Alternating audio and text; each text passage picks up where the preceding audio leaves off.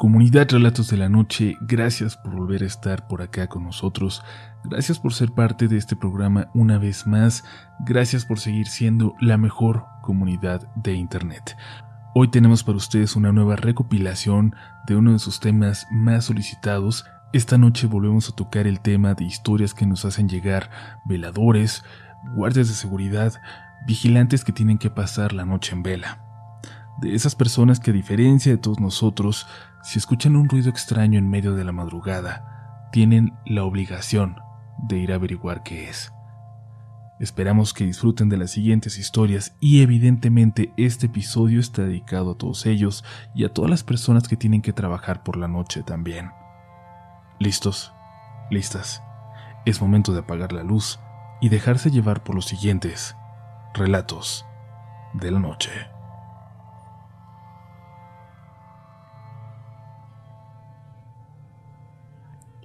Hola comunidad.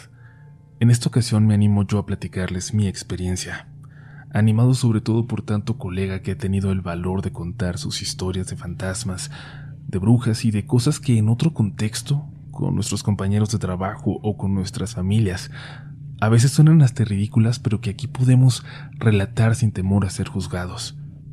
Y es que déjenme decirles que yo hasta tuve problemas por hablar de esto, y mi supervisor me preguntó si consumía sustancias y me hicieron un examen.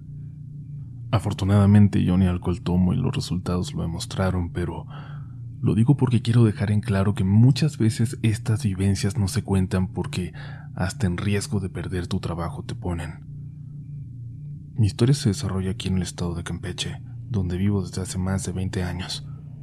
Un lugar bellísimo del que no me podría ir ya, pero también un lugar de leyendas un lugar de muchas historias que por alguna u otra razón no son tan sonadas como la de otros estados de México. Una sola búsqueda a sus carreteras en Internet les dejará ver el tipo de vegetación que cubre todo este lugar. Y ahí, al lado de una carretera, al lado de toda esta vegetación tan espesa, sucedió lo siguiente. Una noche, en la construcción que cuidaba y que eventualmente se convirtió en un motel. Aquella noche parecía tranquila, como cualquier otra, aunque al estar lejos de la ciudad el sonido de la naturaleza se hacía intenso, por momentos hasta ensordecedor. Había poco terminado en la construcción. Los guardias tenían una pequeña casetita donde podíamos dormir a ratos, sobre todo los del turno de la noche. Después de dar una ronda me metí en la caseta y prendí la radio. Justamente se escuchaba lo que parecía ser una historia de terror, y no sé si por eso o por una premonición divina, puse el seguro de la puerta. Nunca lo hacía de verdad, nunca. Me quedé un poco dormido. Muy rara vez lograba quedarme dormido por completo, pero a veces dormitaba por unos segundos. Así fue. Apenas perdí conciencia cuando algo me hizo abrir los ojos y vi la perilla de la puerta girar muy lentamente, como si alguien la estuviera abriendo, pero como si lo hiciera sin querer provocar algún ruido, como si no quisiera que me despertara. Al verlo desperté de inmediato y grité preguntando que quién andaba ahí. No tenemos armas, pero listé rápidamente mi gas pimienta. En lugar de escuchar que alguien saliera corriendo como esperaba, escuché como unas palmadas en la puerta, como si algo subiera lentamente por ella y subiera al techo, y ya no escuché más. Salí unos momentos después, pero no había nada. Y luego escuché ramas moviéndose y vi que algo se movía entre los árboles. No supe reconocer si era un mono o un viejo de monte. No sé si conozcan este último, pero es un mamífero que tiene este nombre, o que también se le conoce como cabeza de viejo, porque a pesar de ser de color negro, su carita es como canosa. Pero bueno, ni monos ni viejos de monte se habían visto por ahí antes, ni en kilómetros a la redonda que yo supiera. Pero claro, nunca falta un animal perdido o enfermo que se aleja de su hábitat buscando sobrevivir. Continué con mi noche un poquito más tranquilo. Un mono seguramente se hubiera querido abrir la puerta. Lo único que se me ocurrió fue ponerle un poco de agua y semillas, pero continué con mi noche un poquito más tranquilo, pensando que era un animal. Y ambas cosas, el agua y las semillas, desaparecieron poco después. La noche siguió Dieron las 3 de la mañana y yo sentía que, de alguna forma, no estaba solo. Como si aún anduviera por ahí aquel animalillo. Casi podía escucharlo. Ahí moverse por entre las ramas detrás de la cerca. De la cerca que me separaba de la vegetación, de la naturaleza, que a su vez se interponía entre la ciudad y yo.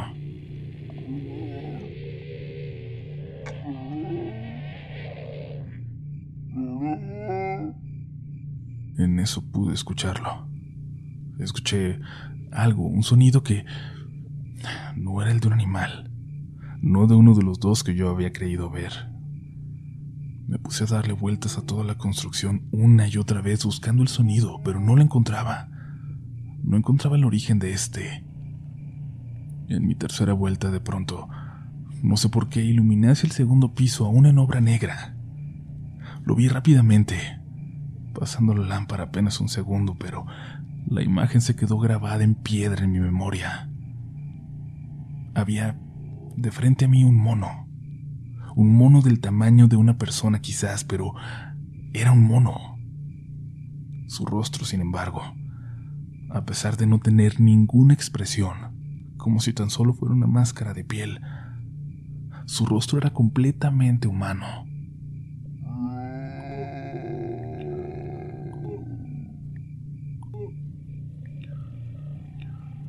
Movió la boca de forma horrible haciendo ese sonido que buscaba. Y yo lo único que pude hacer fue correr. Correr a mi carro y salir de ahí. Manejar disparado sin parar hasta la ciudad, hasta una gasolinera y desde ahí hablé por radio. Ahí reporté lo que había visto. Esperé hasta que alguien me dijera que se dirigía para allá para volver yo también. Aquí es donde les digo que no recibí ningún apoyo ninguna confianza por parte de la gente de mi agencia de seguridad ni por la gente de la construcción. Uno de los primeros trabajadores en llegar con las primeras luces del sol subió y me dijo que había unas huellas descalzas muy raras ahí, donde yo había visto aquella cosa.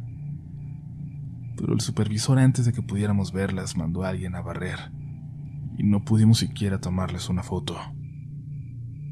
Sé que suena chistosa la descripción, Mucha gente se ha burlado ya de mí, pero yo sé lo que vi. Y simplemente quiero que se pongan en mi lugar un momento. Que se vean ustedes mismos solos, en medio de la nada, protegiendo un lugar, haciendo su trabajo para poder comer.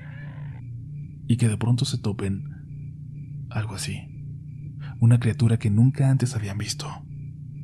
Una criatura que no entienden.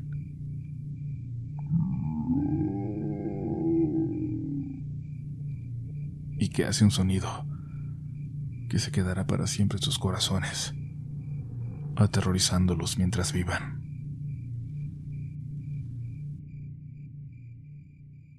No se nos vayan comunidad, seguimos por aquí con más historias y antes de pasar lo que sigue queremos de nueva cuenta agradecer la confianza por compartirnos sus historias, las historias que son el motor de este proyecto y agradecemos también que sigan recomendando este, este proyecto, este programa. Es un gusto enorme encontrarnos con esos comentarios por todas partes, por todas las redes sociales, de gente que sigue recomendando relatos de la noche, de gente que sigue llevándolo más allá, a gente que todavía no lo conoce. Gracias por hacer crecer a la comunidad pasito a pasito, persona a persona, todos los días. Pero bueno, Estamos aquí para escuchar historias aterradoras, así que es momento de seguir con los siguientes relatos de la noche. Hola a todos en Relatos de la Noche. Ya hace tiempo compartí una pequeña historia de cuando era policía. Espero que alguna vez se llegue a compartir en el programa, pero como les decía en aquella, luego de 10 años renuncié y desde entonces he sido guardia de seguridad. Prefiero lo tranquilo, y es por eso que siempre solicito que me den los turnos nocturnos. Quizás no lo parece, pero casi en todas las ocasiones resultan menos intensos que los de día. Es un trabajo de mucha soledad, de mucho estar con uno mismo, pero aprendí a disfrutar eso. Esto que les cuento sucedió en 2011. Ya pasaron 10 años, pero me aterra como si acabara de ocurrir. Esto sucede muy cerca de Apodaca, Nuevo León, Y sé que lo que voy a compartir puede ser algo que se cuenta mucho más en otros lugares de México, sobre todo en el sur, pero por acá en el norte no. Por eso es que nunca pude prepararme para algo así ni en las peores de mis pesadillas. No voy a decir la dirección exacta, pero les digo, es muy cerca de Apodaca, en un espacio grande donde se guardan camiones. Quizás todavía lo hagan. De un lado había unas cuantas casitas, pero el terreno era muy, muy grande, y del otro ya no había nada más que matorrales y despoblado por kilómetros. Yo sabía que el guardia anterior había renunciado, pero no sabía por qué. Cuando yo llegué a preguntar por el trabajo, el trato fue muy directo y empecé a trabajar esa misma noche.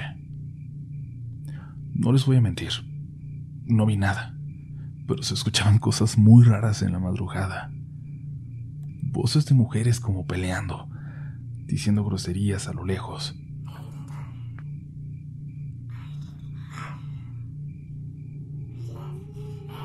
No les voy a mentir, no vi nada, pero se escuchaban cosas raras en la madrugada.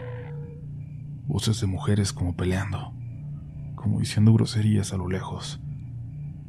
Al principio lo tomé con calma, pero me preocupé un poco más cuando me di cuenta de que aquellos sonidos no venían de la zona de las casas, sino del lado contrario, del despoblado. Varias veces eché la luz para allá afuera solo para cerciorarme de que no hubiera nadie por ahí. Y aunque nunca logré ver a alguien, pensé que podría ser alguna persona en situación de calle o algún loco que se refugiaba ratos por ahí entre algún matorral. Pasaron unas semanas y todo se mantenía tranquilo. Algunas noches no había nada de movimiento y me la pasaba solo en aquel lugar la mayor parte del tiempo viendo la televisión. Pero aquella noche en particular estaba lloviendo. Había llovido toda la tarde, lo cual era raro, y ya de madrugada una lluvia ligera caía todavía sobre el piso mojado y sobre los charcos que se habían formado horas atrás.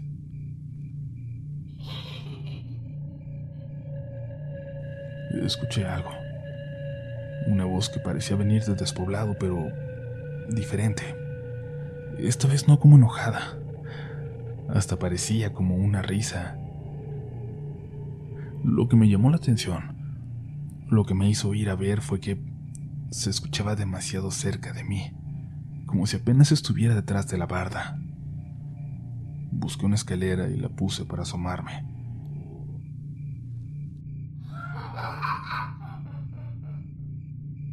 Volví a escuchar el mismo sonido, pero esta vez parecía ser más un animal, y me di cuenta de que quizás me había confundido. Sin embargo, al ver hacia afuera, al iluminar, noté unas cuantas piedritas que parecían reflejar la luz. Y bueno, como al principio pensé que podían ser monedas o algo valioso, me salí. Me fui a dar la vuelta para llegar hasta allá por el lado de afuera. El lugar era tan grande que tardé un rato en llegar, pero al final encontré aquellas piedras. Eran piedras verdes brillantes. No sé cómo se llaman. Sé que tienen un nombre, pero yo no sé cómo se llaman. Levanté una y estaba tibia. Parecía que estaban como formando un caminito tan largo que se perdía de vista. Cuando pude observar con más atención, me di cuenta de que yo estaba en una parte de este camino y, y decidí seguirlo.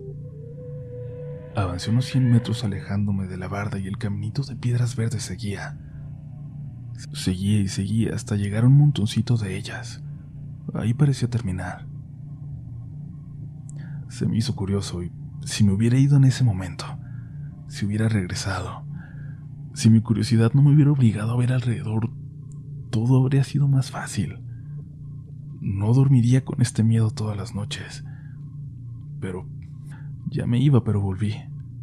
Ya me iba, pero sentí la necesidad de, de ver por ahí.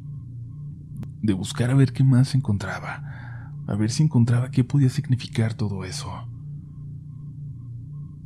Encontré algunas ramas amontonadas. Hubiera pensado que era como un nido de víboras, pero daba la impresión de que las habían colocado ahí por una razón. Escuché movimiento a lo lejos. Aquella voz o aquel animal como si aquello que había escuchado antes se acercara de regreso. Apagué mi lámpara y levanté las ramas. Ahí abajo había extremidades. No parecían reales, se veían grises, secas, como si fueran de mentira. Al menos dos pares de piernas que en ese momento juré que eran de plástico por su forma, por el color. Me fui de espaldas. Caí al suelo sentado y las voces se escuchaban cada vez más cerca y podía escuchar cómo las ramas se movían a pesar de la humedad. Lo que fuera que andaba por ahí se estaba acercando. Lo único que atiné a hacer fue a, agarrar ese montón de piedras y lanzarlas a lo lejos. Tapé otras con el lodo. Empecé a correr de regreso a la barda e iba pateando las piedras verdes, todas las que veía, moviéndolas. Llegué a la barda y corrí junto a ella hasta llegar a la carretera y luego para entrar hacia los camiones otra vez. Pero no soporté la curiosidad. Me acerqué de nuevo a la barda, a la altura de las piedras, y de pronto los gritos de nuevo. Los gritos que se escuchaban eran más insoportables.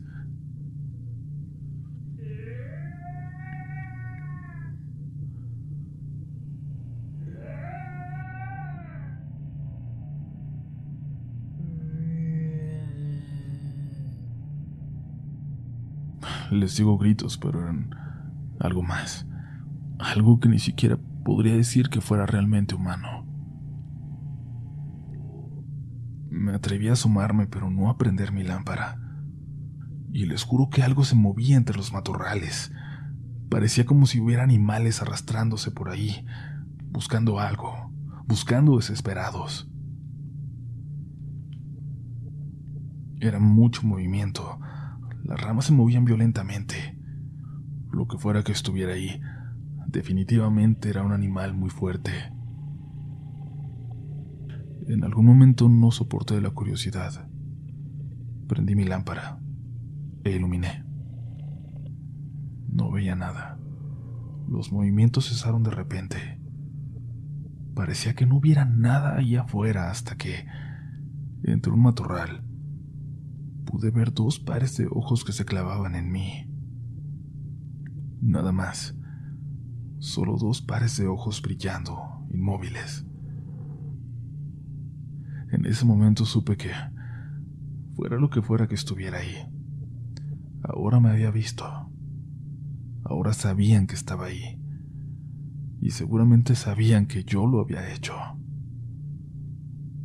Me bajé corriendo y pasé una noche terrible los gritos. Los sonidos se escucharon hasta el amanecer. Esa mañana me fui cuanto antes a casa, pero por la tarde llegué temprano.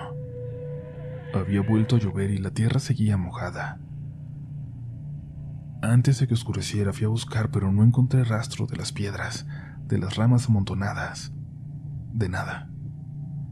Como si todo hubiera desaparecido, como si a todo se lo hubiera llevado la tormenta. Pero a partir de entonces, las noches se volvieron realmente insoportables. Empecé a ver siluetas a lo lejos en los pasillos que formaban las hileras de camiones, siluetas que pasaban de un lado a otro. Los gritos, los sonidos, se escuchaban todas las noches, pero ahora, dentro, ahora justo en donde yo tenía que dar mis rondas. Los últimos días tuve que ponerme literalmente en la puerta del terreno, por la parte de afuera, en mi carro, debajo de la lámpara de la entrada para soportarlo. Renuncié en cuanto conseguí otro trabajo. Pasaron semanas y entonces empecé a escuchar aquellos mismos sonidos, pero ahora cerca de mi casa, y los perros de la calle no dejaban de ladrar toda la noche. Me gustaría decirles que lo solucioné que hablé con alguien que me ayudó, que me dijo algo al respecto, lo que fuera, pero no. Tuve que soportar eso por meses hasta que pareció irse solo. Pero ahora, incluso tanto tiempo después, de vez en cuando las vuelvo a escuchar en la noche. A ellas, sean lo que sea. No importa dónde vaya, no importa cuántas veces me haya mudado de casa. Eventualmente, siempre me vuelven a encontrar.